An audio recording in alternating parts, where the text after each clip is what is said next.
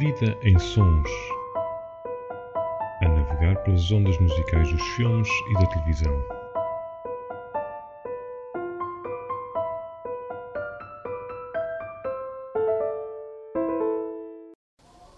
Odrobiłaś lekcję? Odrobiłam, ciociu. I z matematyki? Odrobiłam. Ja zawsze byłam dobra z matematyki.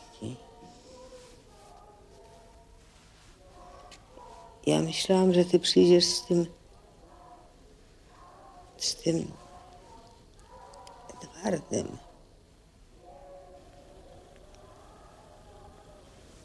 Tak. Tak.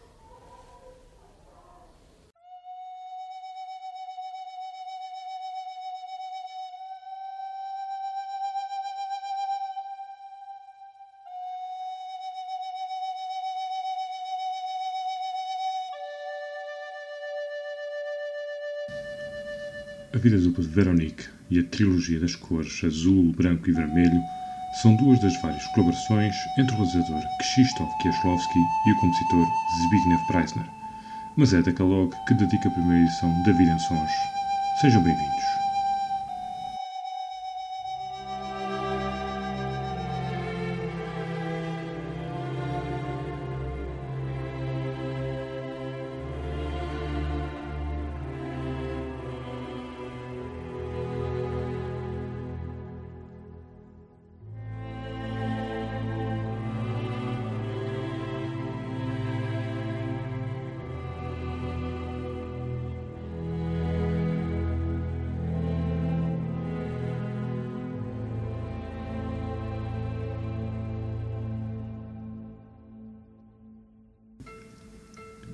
Primeiro encontro entre Kieślowski e Preisner acontece no ano de 1981, quando o compositor trabalhava na banda sonora do filme Prognosa Pogoda, Previsão do Tempo, de Anthony Krause, no mesmo estúdio onde Kieślowski era então diretor de arte.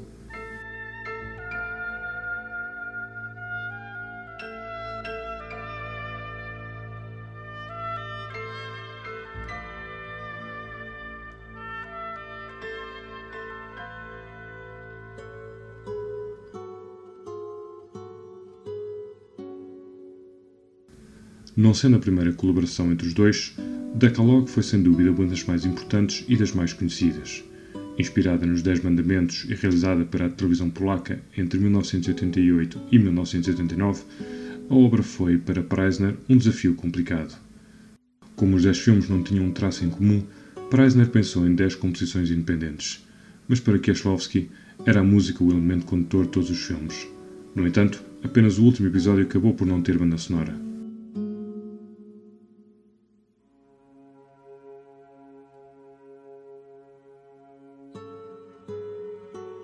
Cibelos e a música sacra são algumas das influências presentes nesta banda sonora. No entanto, ao contrário de muitos filmes e séries, em Decalogue é o silêncio que domina. O episódio 2 é desse exemplo, quando a protagonista Dorota Geller decide pôr um LP a tocar ao mesmo tempo que persegue com o olhar e através da janela do seu apartamento a caminhada do médico seu vizinho em direção ao hospital. Nas palavras do compositor, a música de Decalogue foi também uma homenagem à colaboração entre o realizador Federico Fellini e o compositor Nino Rota, pelo poder que a música dava aos filmes.